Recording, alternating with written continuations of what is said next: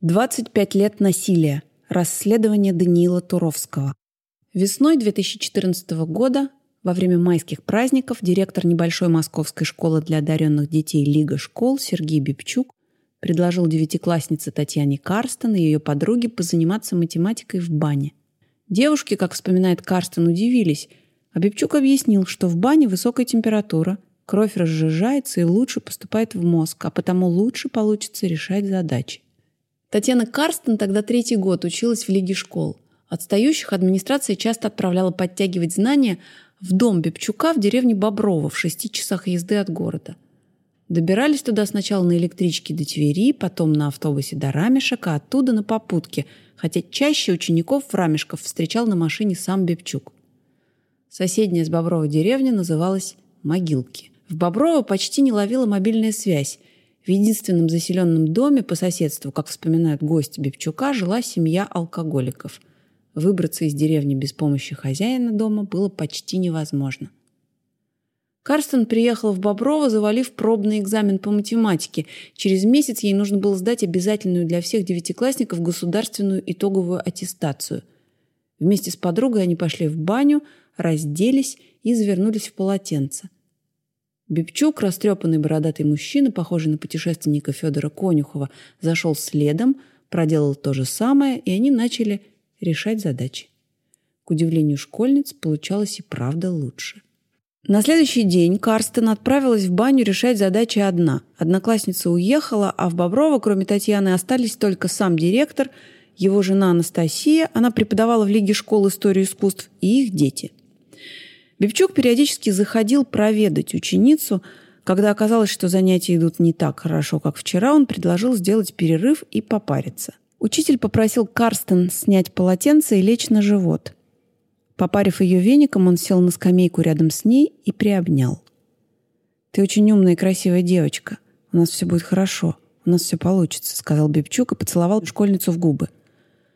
Потом обнял ее крепче, целовал лоб, щеки, волосы — Говорил, что любит ее и что все будет хорошо. Карстен рассказывает, что ее как будто парализовало. Не помню, чтобы мне когда-нибудь было так страшно. Я чувствовала себя как ящерица, которую поймали и которая не может ничего сделать. Внезапно Бибчук остановился и вышел из бани. Сначала Карстен хотел сбежать или рассказать о случившемся жене директора, но потом отогнала от себя эти мысли – Девушка вспомнила, что у Бевчуков недавно родился второй ребенок и подумала, что если начнет говорить, школу могут закрыть, а Бевчука посадить в тюрьму. Она рассуждала, что учитель вряд ли сделал что-то плохое. Просто старался помочь с экзаменами. К тому же на следующий день в Боброво приехала еще одна школьница, и Татьяне стало спокойнее. В новом учебном году она проучилась в Лиге школ два месяца, после чего решила перевестись, потому что не могла постоянно находиться рядом с Бебчуком. Карстен говорит, что домогательства ощутимо повлияли на нее. Я после всего этого стала очень неуверенным в себе человеком. В течение года после у меня случались истерики. Было отвращение к себе и к нему. Я не могу адекватно общаться с мужчинами старше себя. Иногда становится страшно без причины. А когда я узнала, что была не единственной жертвой, появилось еще и ощущение предательства. Похожие истории, как говорят выпускники и бывшие сотрудники школы, повторялись в Лиге школ в течение 21 года. Все то время, что она существовала. Ранее аналогичные случаи происходили в школе X, где Бевчук работал до того. Более чем два десятка человек заявили, что стали жертвами сексуального насилия и домогательств со стороны Бебчука и его заместителя Николая Изюмова. По мнению бывшего психолога Лиги школ Ивана Лебедева, случаев было гораздо больше, просто многие не хотят рассказывать о своем опыте. Лига школ открылась в 1994 году в небольшом двухэтажном здании желтого цвета, раньше это был детский сад, в районе Ясенева на юге Москвы. С самого начала здесь проповедовали особый подход к обучению. Большинство образовательных сайтов называли Лигу «школой для одаренных детей». Выпускница Кристина Имя девушки изменено по ее просьбе. Учившаяся там с 2007 по 2010 год вспоминает, что школьникам часто говорили, будто в будущем они должны стать новой элитой России. Мы ходили в школу с ощущением, что мы особенные, и поэтому очень много учились. Преподаватели пропагандировали идею, что мы все эксклюзивные, и чтобы получить еще более эксклюзивные знания, нам нужно быть ближе к источникам, то есть к учителям. В школу принимались с седьмого класса. Каждый год в ней учились около 60 человек. В 10 раз меньше, чем в обычной московской школе. Поступить было непросто. Помимо собеседования, во время которого школьников расспрашивали об их жизни, друзьях, о любимых книгах, абитуриентам приходилось сдавать письменный тест с заданиями по логике, литературе, искусству и играть со старшеклассниками в игру «Крокодил», которая, цитата, раскрывала их характеры. Как говорит одна из выпускниц, в школу попадали не самые добрые подростки, считающие себя особенными. Среди них, рассказывает девушка, хотелось быть лучшей – Занятия в Лиге школ сильно отличались от занятий в обычных школах. Там, например, изучали латынь, а уроки ботаники проходили только в сентябре и мае, когда цветут растения. История, литература и история искусств были синхронизированы друг с другом сначала античность, потом средневековье, возрождение и так далее. Два раза в год проводились конференции, для которых школьники готовили серьезные доклады, и все опрошенные выпускники говорят, что учиться в Лиге школ было очень интересно. В образовательной программе Лиги школ сообщалось, неформальные человеческие отношения в школе в высшей степени плодотворно влияют на образовательный процесс. В школе есть только одна догма, звучащая парадоксально – никаких догм. Поведение в Лиге школ регулировалось собственной конституцией. В разделе с базовыми понятиями в ней указывалось, что свобода – это отсутствие запретов или ограничений какой бы то ни было ненасильственной деятельности. Иначе говоря, не спрашивая разрешения, можно делать все, что хочешь, если при этом не наносится вред другим. Также был пассаж о том, что действия, вызывающие применение насилия, должны быть известны заранее, а процедуры применения насилия по возможности неизменны – у преподавателей могут быть любимчики, сообщалось в Конституции, но в отличие от других школ у нас с любимчиков спрос больше и строже. Большинство учеников хотели стать любимчиками Сергея Бевчука и Николая Изюмова, двух руководителей Лиги школ. Программист по профессии Сергей Бибчук окончил факультет вычислительной математики и кибернетики МГУ, а в школе начал работать с 1988 года – он преподавал информатику, например, в физико-математическом лицее «Вторая школа». За 20 с лишним лет преподавательской работы у Бибчука сложилась весомая учительская репутация, и о нем не раз писали в прессе. В вечерней Москве его называли первопроходцем, не боящимся никакой работы. Русский репортер сообщал, Сергей Бибчук – неправильный директор. Меньше всего он напоминает монарха – а назвать учеников и учителей Лиги школ подданными значит просто их оскорбить. Они уж скорее граждане свободной республики. Сам Бебчук, в свою очередь, заявлял, «Наши выпускники никогда не будут жертвами. Мы воспитываем характер». Также он хвастался тем, что у него нет своего кабинета и рассказывал, что делит помещение со своим заместителем Николаем Изюмовым. По словам выпускницы Лиги школ Нины, имя изменено по ее просьбе – Именно в этой комнате Изюмов к ней неоднократно приставал. Изюмов, получивший прозвище Михалыч за свои понебратские отношения с учениками, приехал в Москву из Санкт-Петербурга в начале 90-х. Он окончил кафедру научного коммунизма философского факультета Ленинградского государственного университета.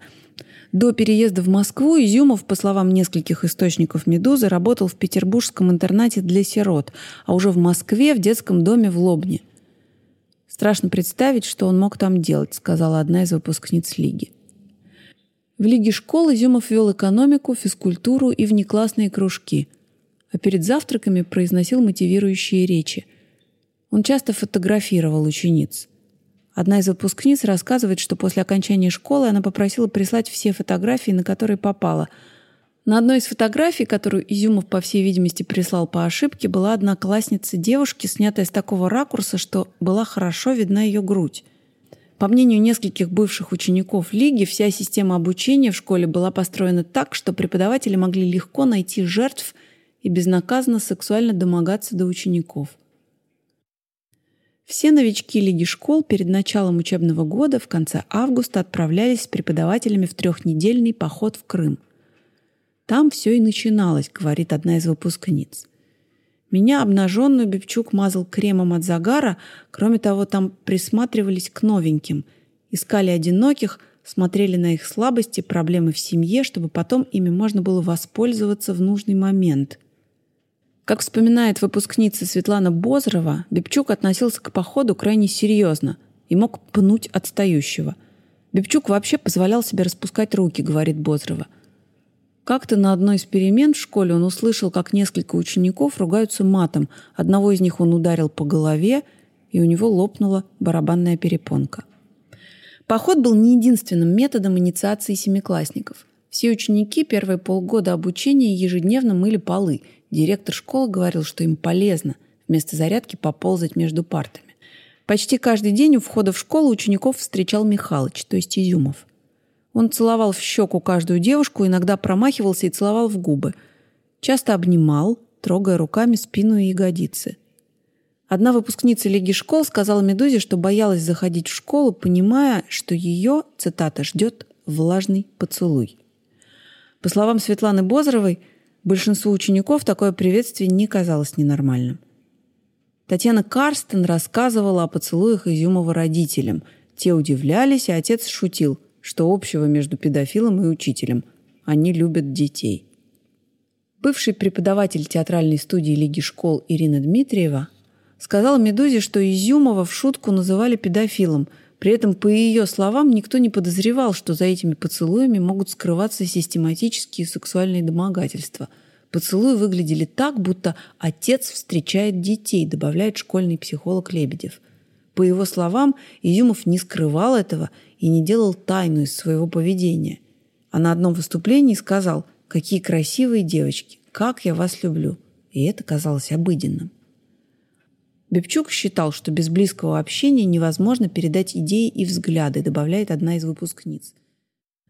Выпускница Светлана Бозрова вспоминает – Перед началом учебного года на собрании новых учеников Изюмов предупреждал, что с некоторыми учащимися у него, цитата, «близкое общение».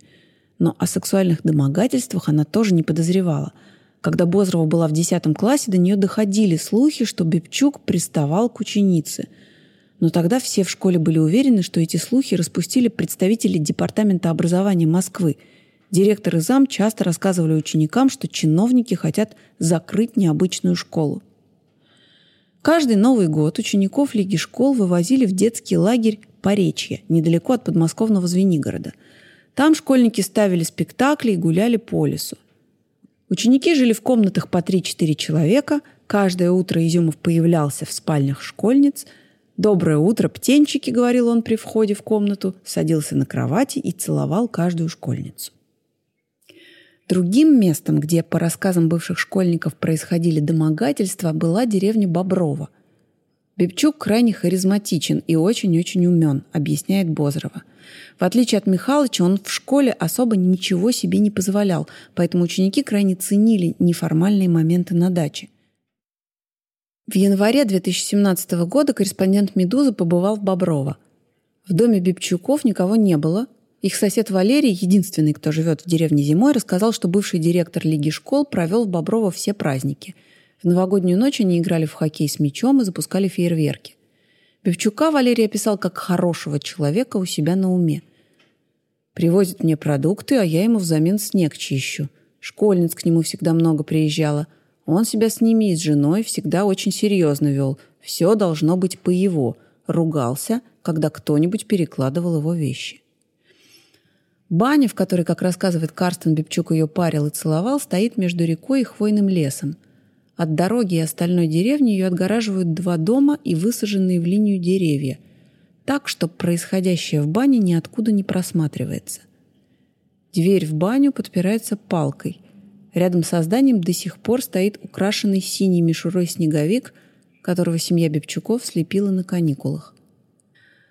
Также на участке бывшего директора Лиги школ располагаются три больших дома, отчасти выстроенных силами школьников, и еще три бани.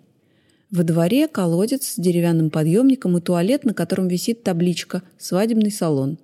По словам одной из жертв домогательств, в Боброво у нее возникало ощущение оторванности от мира и невозможности сбежать. Деревня правда находится в глуши, к ней ведет по лесу безлюдная грунтовка. Из Лиги школ в Боброво часто приезжали большими компаниями, иногда по 15-20 человек. Вместе веселились, ходили в баню, гуляли. Однажды в 2005 году побывала там и преподаватель Ирина Дмитриева. Она видела, что школьники учились с раннего утра до вечера, каждый день они ходили в баню, мальчики мылись отдельно, Бибчук вместе с девочками. Дмитриевой тогда не показалось, что происходит что-то неправильное. Он заходил туда с женой, вспоминает она. В построенной в Лиге системе координат это не казалось чем-то ненормальным. Казалось, что в идеальной системе не может быть подвоха. Психолог Лиги Иван Лебедев это подтверждает. Цитата. В школе восхищала эта близость с учителями, замкнутая атмосфера. Это история про инцест и про безграничные авторитеты. Первые случаи сексуального насилия со стороны Бебчука и Изюмова, как рассказали «Медузе» их бывшие ученицы, произошли еще в начале 90-х, когда оба учителя работали в небольшой школе X, находившейся в том же Ясенево. Лера, имя изменено по ее просьбе, училась там с 91 -го года. Бебчук для нее был авторитетом. Он красиво и вдохновенно рассказывал про роль интеллекта в жизни человека, часто приглашал смотреть фильмы у него дома – Лера побывала на нескольких киносеансах, после чего родители попросили ее на них больше не ездить. В конце восьмого класса Лера перед походом, в который в школе X также ходили регулярно, вместе с другими учениками сшила в здании школы спальные мешки так, чтобы в каждый помещались три человека. В первую же ночевку в походе Бибчук сказал ей, чтобы она легла спать с ним в одном спальнике – Обязательно спать в обнимку. Это приятно, объяснил учитель. Лере предложение показалось странным, но она подумала, он руководитель, нужно слушаться. Всю ночь она боялась сбросить с себя его руку. Мне было неприятно и страшно. Я чувствовала себя бессильной, вспоминает Лера. Я помню свое оцепенение и беспомощность. Всю ту ночь я не спала. Утром она напросилась в палатку к двум одноклассникам. Когда она сообщила им о случившемся, те не удивились и сказали, что уже слышали о похожих случаях. Позже Лере говорили об однокласснице, к которой Бибчук приставал в другом походе. В следующем учебном году Бибчук не проявлял к ней никакого внимания. Он начал встречаться с ее подругой Мариной. Имя изменено. По словам Леры, Марина рассказывала одноклассницам, что влюблена в учителя – После уроков ездила к нему в квартиру в Бутово. При этом в школе они никак не демонстрировали свои отношения. Марина рассказывала Лере, что до 16 лет они занимались только петингом. Когда ей исполнилось 16, она забеременела. После аборта их отношения продолжались еще несколько месяцев. История Марины известна «Медузе» со слов Леры. По ее словам, Марина разрешила ей рассказывать об этом журналисту, но сама Марина с корреспондентом «Медузы» разговаривать не стала – о том, что одна из учениц сделала от Бибчука аборт, также упоминали еще несколько выпускников школ, в которых он работал. В 1993 году, когда Бибчук уволился и начал создавать Лигу школ, в школу X пришла преподавателем истории искусств Анастасия Лосева, будущая жена Бибчука. А Николай Изюмов начал вести там экономику и играть роль своего рода массовика-затейника. Например, на зимних каникулах он вывозил учеников в тот же подмосковный лагерь Поречье, куда впоследствии будет ездить с детьми из Лиги – 15 лет Лера оказалась там в первый раз. Когда она осталась наедине с Изюмовым, тот обнял ее и начал ощупывать. Девушка убежала. Через несколько недель в школе X проходила дискотека. Во время одной из песен Лера танцевала с Изюмовым. Он крепко к ней прижался, потом предложил отойти в сторону, они вышли в коридор, Изюмов сказал, что она ему нравится. «Вы же учитель?» — спросила она. «Какая разница, если любовь?» — ответил Изюмов и сослался на отношения Бебчука с Мариной. «Мы можем так же», — сказал он. Лера прервала разговор и ушла. Изюмов больше к ней не подходил и вскоре перевелся из X в Лигу школ. Вера Валяк училась сначала в школе X с 91 по 94 год, а потом в Лиге школ с 95 по 96. В своем видеообращении, оно есть в распоряжении «Медузы», она рассказала о продолжительной сексуальной связи с Бебчуком – Цитата. «Первый раз это было, когда поехали к нему домой, записывать дискотеку. Мне было 14 лет. Это все долго продолжалось». По ее словам, у нее был секс с преподавателем после уроков на даче, у него в автомобиле. За день до того, как Бибчук женился на преподавателе истории искусства Анастасии Лосевой, он сказал Вере, «Я женюсь, но ничего, я выпрошу на тебя индульгенцию. И ты, когда будешь замужем, заранее выпроси индульгенцию на меня. Мы с тобой всю жизнь будем». Когда Вере исполнилось 15 лет, они вместе с Бебчуком и Лосевой занимались сексом втроем. Несмотря на многократный секс, при котором, по словам Бебчука, у него не раз рвалась резиночка, я не залетела, говорит она. В десятом классе Кваляк начал приставать Езюмов. Прогуливая уроки, она оказалась у него дома. Там он раздел ее и разделся сам. Я лежала у него на кровати, он начал дело, но не закончил, вспоминает Валяк. Валяк несколько раз соглашался поговорить с «Медузой», однако интервью так и не состоялось. Видеообращение «Медузе» с согласия Валяк передали выпускники, проводившие собственное расследование в отношении Бибчука и Изюмова. У 13-летней Нины были проблемы с родителями. Она чувствовала себя одинокой, и в Лиге школ, куда она поступила в 94 году, ей сразу понравилось. В школе была семейная атмосфера, и ее не удивляли ежеутренние поцелуи Изюмова. Изюмов в то время, помимо основных обязанностей, выполнял в Лиге еще и функции психолога. Он просил учениц почаще заходить к нему на разговоры. Беседы проходили в небольшой комнате, которая закрывалась на замок. Нина ходила туда весь год, пока училась в седьмом классе. Изюмов сажал ее на колени, они разговаривали об учебе и о трудностях в общении с одноклассниками. Учитель для девушки был одним из немногих людей, с которыми можно было быть откровенной – во время этих разговоров он постоянно ее целовал, засовывал язык в рот, гладил тело, залезал рукой под кофту. Иногда говорил «Ты такая хорошая, ты мне очень нравишься». Мне было 13 лет. Не время для критического осмысления, говорит Нина. На такие беседы ходили ее одноклассницы. Ближе к концу года замдиректора предложил зайти Нине к нему домой за книжкой Ницше, которую Нина не смогла найти в школьной библиотеке. Изюмов тогда жил в доме на Литовском бульваре в 10 минутах ходьбы от школы. Дошли они туда вместе. В квартире он попросил Нину снять кофту и лечь на кровать. Школьница выполнила просьбу, но ей стало страшно, и она начала дрожать. Изюмов отпустил ее. Дело было незадолго до летних каникул, и до октября она Изюмова больше не видела. Когда они встретились в школе, Изюмов вручил ей написанное от руки письмо на тетрадном листе.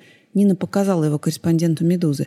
В нем говорилось «Вообще-то мы с тобой давно не виделись, но, судя по твоей реакции, это не имеет значения.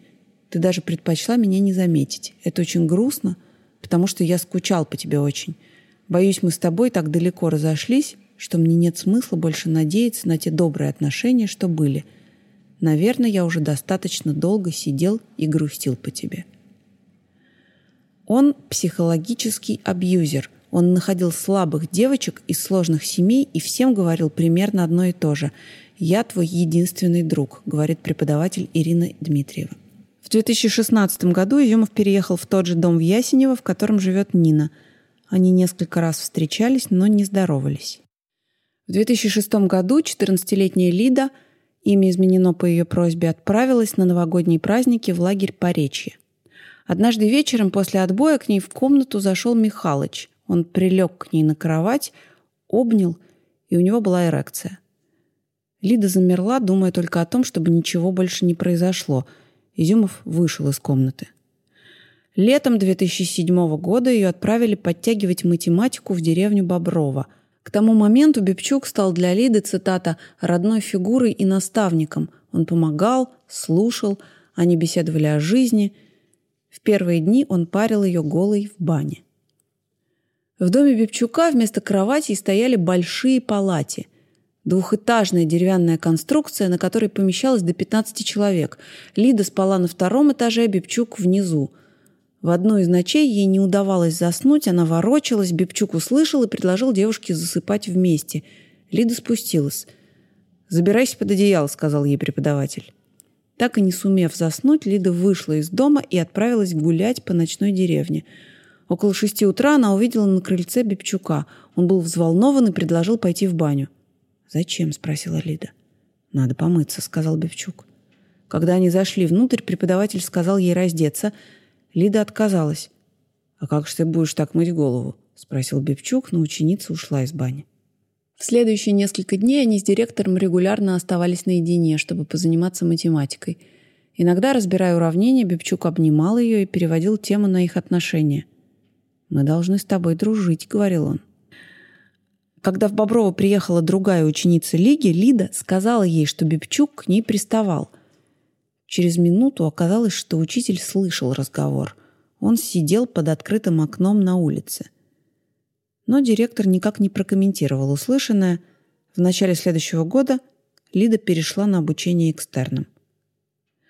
Они поддерживали в школе состояние эксклюзивности, говорит Лида. Казалось, чем ближе ты к руководству, тем лучше получишь образование. Светлана Бозрова, которую домогательства не коснулись, рассказывает, что во время обучения пыталась завоевать внимание Бебчука. Цитата.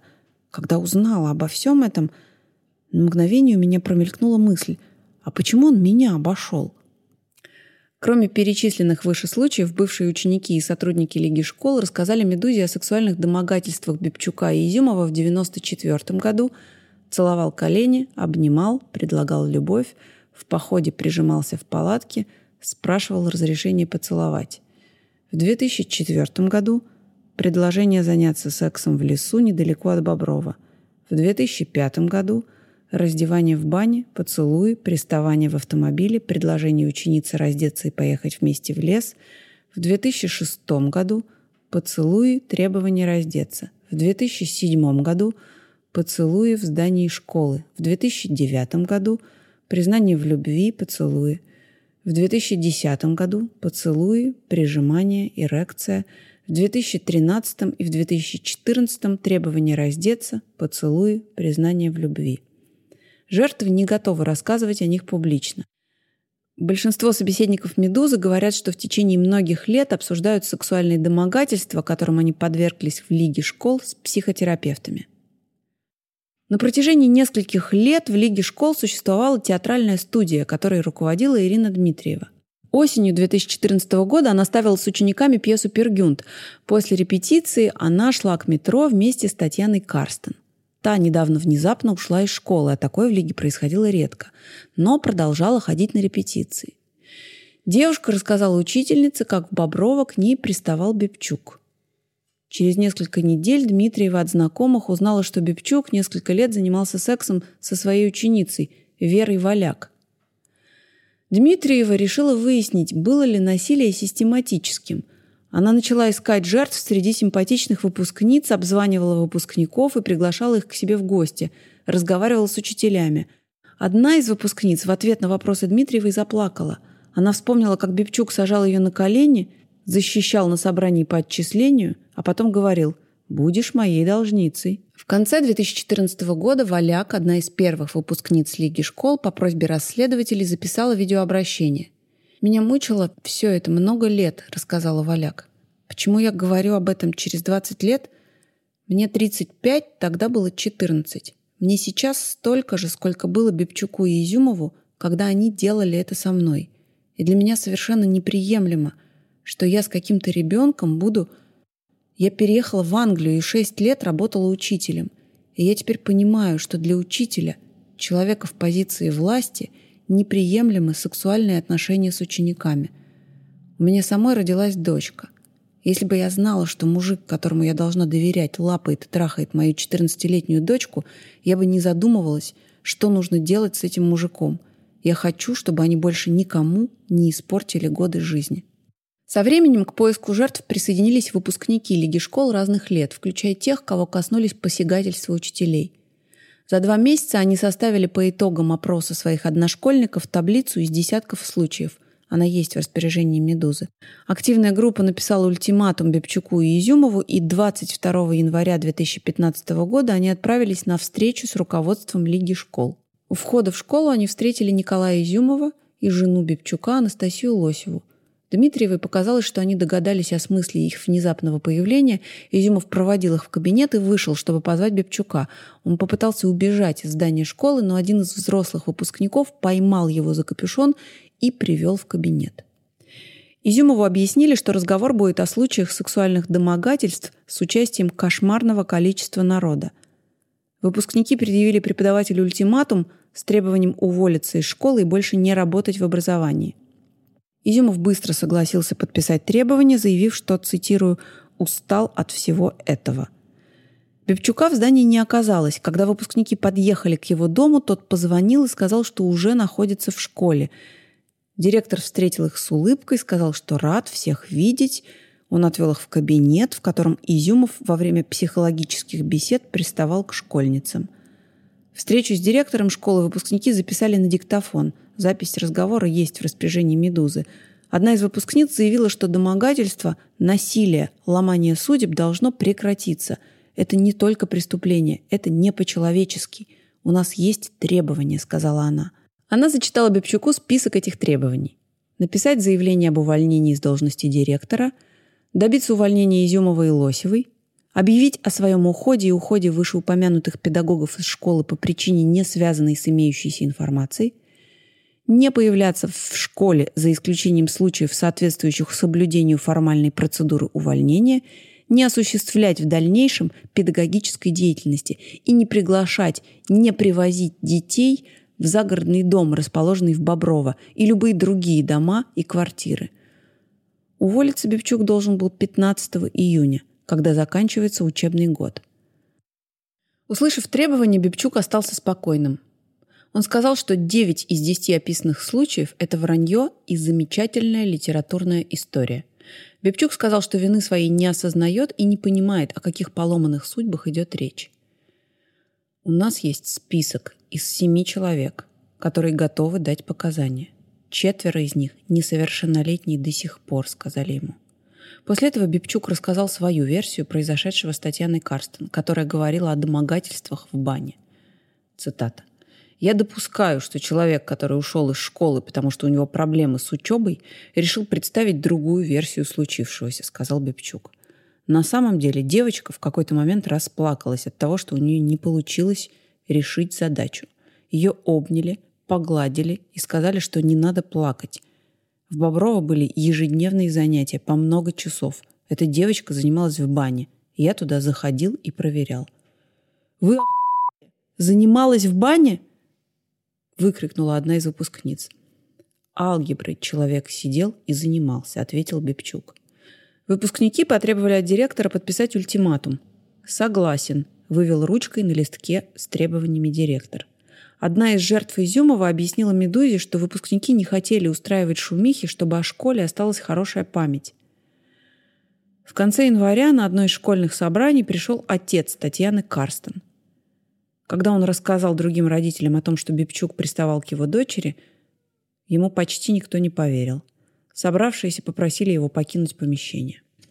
Примерно в то же время группа расследователей разослала письмо выпускникам Лиги школ. Оно было оформлено в виде ответов на вопросы. Что они делали? Домогались учениц школы и соблазняли их. Характер активности варьировался от психологического давления до петинга и секса. Можно ли верить тем, кто сообщил о домогательствах? Мы давно и близко знаем этих людей и считаем их, безусловно, заслуживающими доверия. Это не может быть скоординированной акцией со стороны пострадавших, многие из которых друг с другом не знакомы. Почему вы не обратились в прокуратуру, либо иные компетентные органы?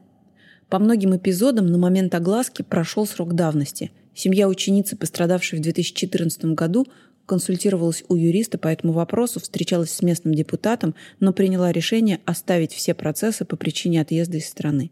В середине февраля 2015 года на сайте школы появилось объявление о скором закрытии. Как и требовали выпускники, в нем не было ни слова о настоящих причинах происходящего. Текст объявления сообщал, что школа в сегодняшних сузившихся рамках законодательного поля существовать больше не может. Под этим в первую очередь имелось в виду подушевое финансирование, в рамках которого бюджет государственных школ складывался по числу учеников. Чем больше детей, тем больше денег. Для совсем небольшой лиги школ такая экономика работала плохо. После встречи с активистами Изюмов перестал появляться в школе, Бебчук доработал в ней до 15 июня. Осенью 2015 года до выпускников Лиги школ, проводивших расследование, дошла информация, что бывшие руководители школы продолжают работать с детьми. Сергей Бибчук устроился в школу для одаренных детей-интеллектуал на должность заместителя директора. Там же безуспешно пытался получить работу бывший психолог Лиги Иван Лебедев. По его словам, администрация интеллектуала сообщила ему, что Бибчук был переведен на новое место работы по распоряжению Департамента образования Москвы. «Медузе» не удалось подтвердить или опровергнуть эту информацию. Руководитель Департамента образования Исаак Калина не подошел к телефону. Пресс-секретарь ведомства сказала в 2015 году, закрылась, сейчас уже 2017 год. На официальный письменный запрос в Департамент образования на момент публикации материала ответа не поступило. Директором интеллектуала в тот момент работал Юрий Тихорский. Он заявил «Медузе», что город не имел никакого отношения к назначению Бибчука. Это было решение управляющих советов школ об объединении интеллектуала и Лиги школ, после чего Бибчук стал заместителем Тихорского. По его словам, это был первый случай, когда объединялись школы из разных административных округов, причем объединялись не по территориальному признаку, а по идеологическому – Бывший директор интеллектуала уверен, что единственной причиной закрытия Лиги школ были финансово-экономические изменения в системе образования, поставившие школу на грань выживания. При этом Тихорский подтвердил «Медузе», что знал об обвинении в Бевчука в сексуальных домогательствах еще до того, как тот начал работать в интеллектуале. В моем понимании это не имеет никакого отношения к реорганизации. Одно дело обвинение, другое – доказанное судебное решение. Можно в соцсети написать что угодно. Мне не казалось, что обвинения помешают его работе, сказал Тихорский. Тихорский перестал быть директором интеллектуала в апреле 2016 года, когда перешел на должность педагога-организатора по общим вопросам. Сменил его в должности руководителя школы Илья Запольский. Вскоре с ним встретилась выпускница Лиги школ Нина, узнавшая о том, что Бибчук нарушил ультиматум, подписанный на встрече с инициативной группой. По словам Нины, услышав ее рассказ о сексуальных домогательствах, Запольский Бибчука уволил. Тем не менее, в январе 2017 года Бибчук по-прежнему значился на сайте интеллектуала как заместитель директора школы. Илья Запольский подтвердил «Медузе», что после разговора с выпускниками Лиги школ уволил Бибчука. Тогда же, осенью 2015 года, Бибчук начал работать в стартапе «Учитель для России», общественном проекте, в рамках которого выпускники ведущих российских вузов на два года идут работать в обычные школы, получая за это стипендии. Основные партнеры проекта – Сбербанк и Яндекс – в итоговой презентации «Учителя для России» за 2015 год Бибчук присутствует в разделе «Команда программы», в другой презентации, созданной в апреле 2016 года, он указан как директор по работе со школами. По словам Тихорского, Бибчук в проекте занимался взаимодействием с региональными школами и региональными учителями.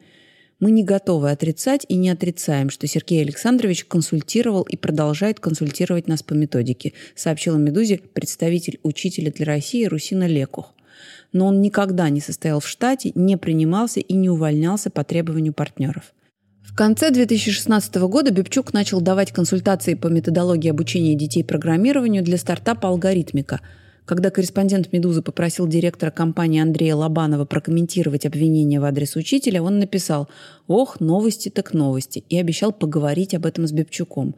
На дальнейшие сообщения корреспондента «Медузы» Лобанов не ответил. Медузе не удалось связаться с Бибчуком. Он не ответил ни по одному из трех телефонов и не отреагировал на СМС – Знакомые Бибчука говорят, что недавно он внезапно сменил место жительства, уехав из квартиры, где жил все время, пока работал директором Лиги школ. Бывший заместитель Бибчука Николай Изюмов осенью 2015 года, через несколько месяцев после закрытия Лиги, основал «Интеллект-клуб», объединяющий несколько образовательных кружков. В ноябре он зарегистрировал ИП, указав в профиле своей деятельности дополнительные занятия для детей – Интеллект-клуб должен был открыться на базе Российской государственной детской библиотеки на Калужской площади. Узнав об этом, Нина, одна из жертв учителя, встретилась с директором библиотеки и рассказала ей о том, что происходило в Лиге школ. Изюмову пришлось искать другое место. На сайте своего нового проекта Изюмов указал, что идея создания интеллектуального клуба для подростков 10-15 лет возникла потому, что после закрытия лиги многие дети и родители хотели сохранить хотя бы некоторые наработки образовательной концепции развития интеллекта и метаумений.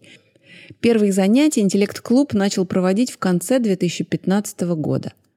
На сайте интеллект-клуба можно обнаружить восторженные отзывы родителей, занимающихся в кружках Изюмова. В пятом классе мы с дочкой стали бывать в лиге на праздниках и концертах, ходили на экскурсии, планировали ходить на кружки, пишет одна из матерей, и вдруг узнали о закрытии. Это было крушение всех надежд. Тот год, когда Лига школ прекратила свое существование, понятие «школа» упразднилось и для нашей семьи, рассказывает другая женщина.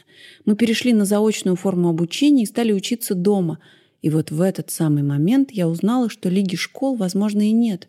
Но люди, которые были частью этой школы, которые жили ею, остались и создали интеллект-клуб. Вечером 20 января 2017 года Николай Изюмов проводил лекцию в рамках семейного киноклуба, одного из своих кружков. Проходила она в нотной библиотеке имени Юргенсона, недалеко от станции метро Таганская.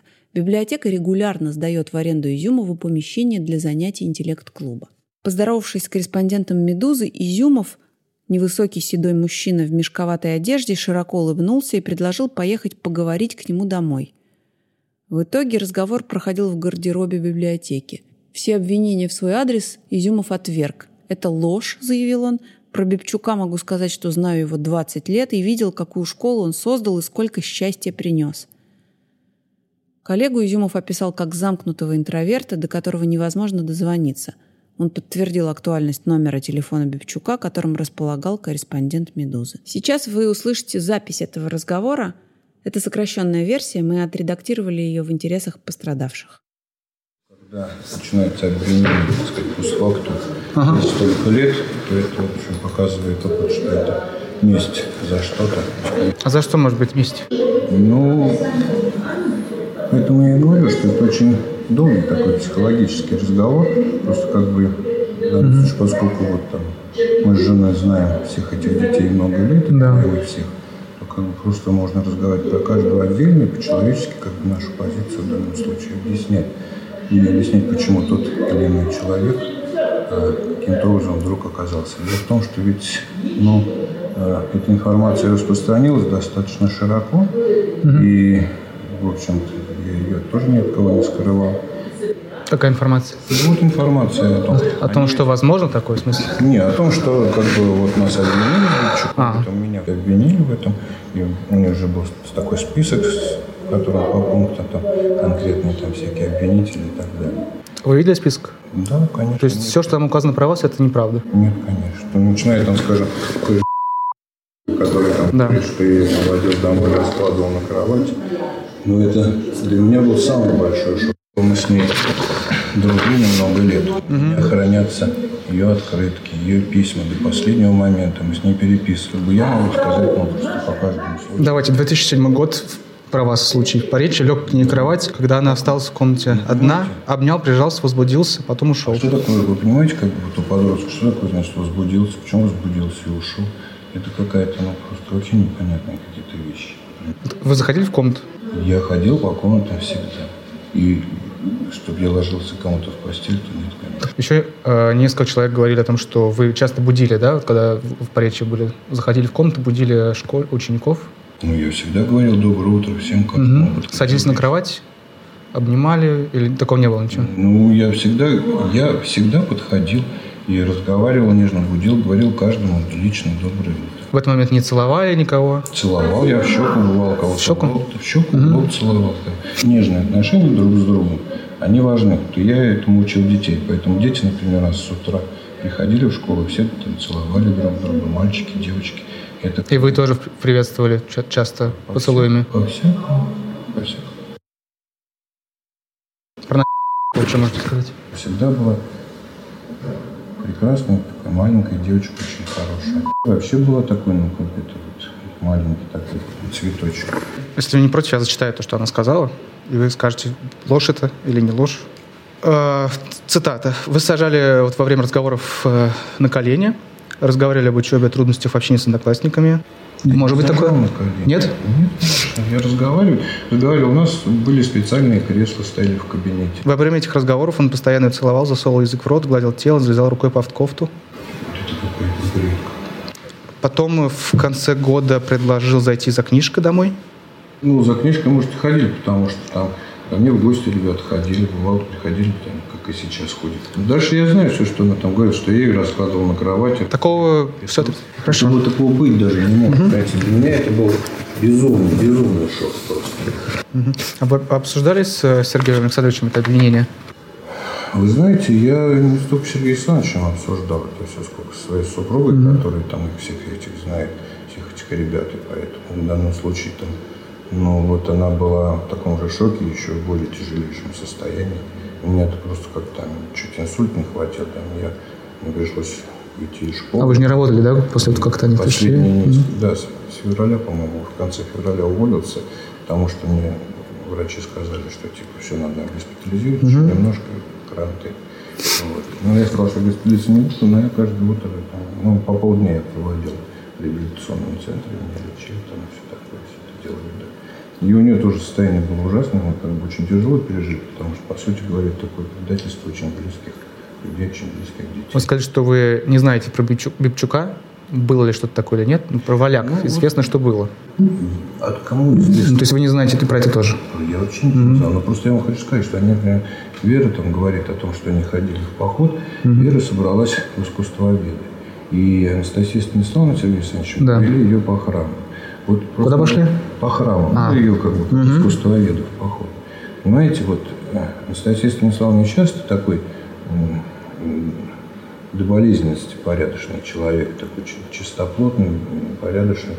А тогда она просто вообще была ну, такой нежнейшей юной личностью, в принципе. И представить себе, что Анастасия Станиславовна занимается групповухой в палатке с Верой там, Сергеем Александровичем, ну это вот так, ну, такой, такого уровня клевета безумия, что просто вот не сказать слова. Я не говорю, понимаете, я как бы говорю, что я не говорю за Вивчука не потому, что я что-то знаю. Там, я ничего не знаю.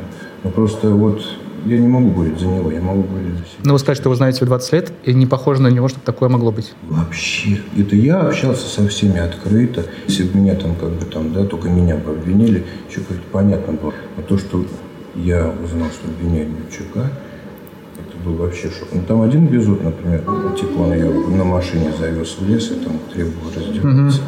Дело в том, что он приехал, сразу же сказал про это. Приехал, говорит, на дачу, ходил там купальник, там мужики какие-то время приходили через забор. Я, говорит, ей пытался объяснить, что это все очень опасно, может плохо кончиться. А она, говорит, ну, меня не, не слышала, просто не слышала. Ну, я, говорит, решил там через шок, наверное, там, да. Он ее завез, я говорю, завез лес, говорю, давай раздевайся, чтобы тебе продемонстрировать, что вот глухота, и ты ничего здесь Проучить хотел, да? Конечно, он ее унизил, конечно, он ее оскорбил. С, с Валяк у вас было что-нибудь? Да не было ничего с Валяк. Валяк, Веру Валяк очень сильно любили все. Мы с Наташей вообще с их семьей очень дружили. Вот Вера вообще меня обвиняла в том, что я там с ней дрался. Просто здесь больше 20 человек. Ну, это же 20 человек из тех вот сотен выпускников, которые были в училище, в школе. Это же, понимаете, это же немного. Огромное ну, а смысл людей, какой придумывать это все? Который под этим подписалась. Она там э, ее, она увела мужа из семьи. Не пожил, а потом изменил ее, ушел к другой. Прислали свои, нафоткают себя, там, эротическую сессию мне присылали себя полуголому. Так. Где-то у меня есть эта сессия, просто я могу ее там, опять же, опубликовать, на которой я свою подпись. Она меня совращала, я ее боялся, она мне писала такие письма. В смысле, письмами совращала? Ну, она в письмах пыталась меня все. В школе давала вам как-то или как это было? В школе давала, да. Я ее боялся, и все. Если я такой педофил, mm. чужие не воспользоваться, когда тебе там... А вот, вот сейчас, например, трудная вина, как у людей там мозги захоланивают в тяжелых ситуациях, как это происходит, как у людей люди покупаются на... Ерунду, да. Ну, вот что-то выкинут в интернете, и все как, как на козе бросаются mm. с сумасшедшими. Я там заводил там в кабинет, закрыл, там залезал, там еще да. она такой пишет, что я про нее сказал, какая грудка. Да. Это как про курицу, да. И меня, меня ужас про это берет, как я, как я могу... После разговора с корреспондентом «Медузы» Изюмов вернулся в зал, где вскоре должна была начаться его лекция про бельгийского режиссера Жака Вандермеля. Одна из девочек, пришедших на занятие, подбежала к нему, протянула пакет с новогодним подарком и обняла. «Медуза» продолжит следить за темой сексуального насилия в российской образовательной системе. Если у вас есть что об этом рассказать, пишите на адрес school.abuse собакамедуза.io.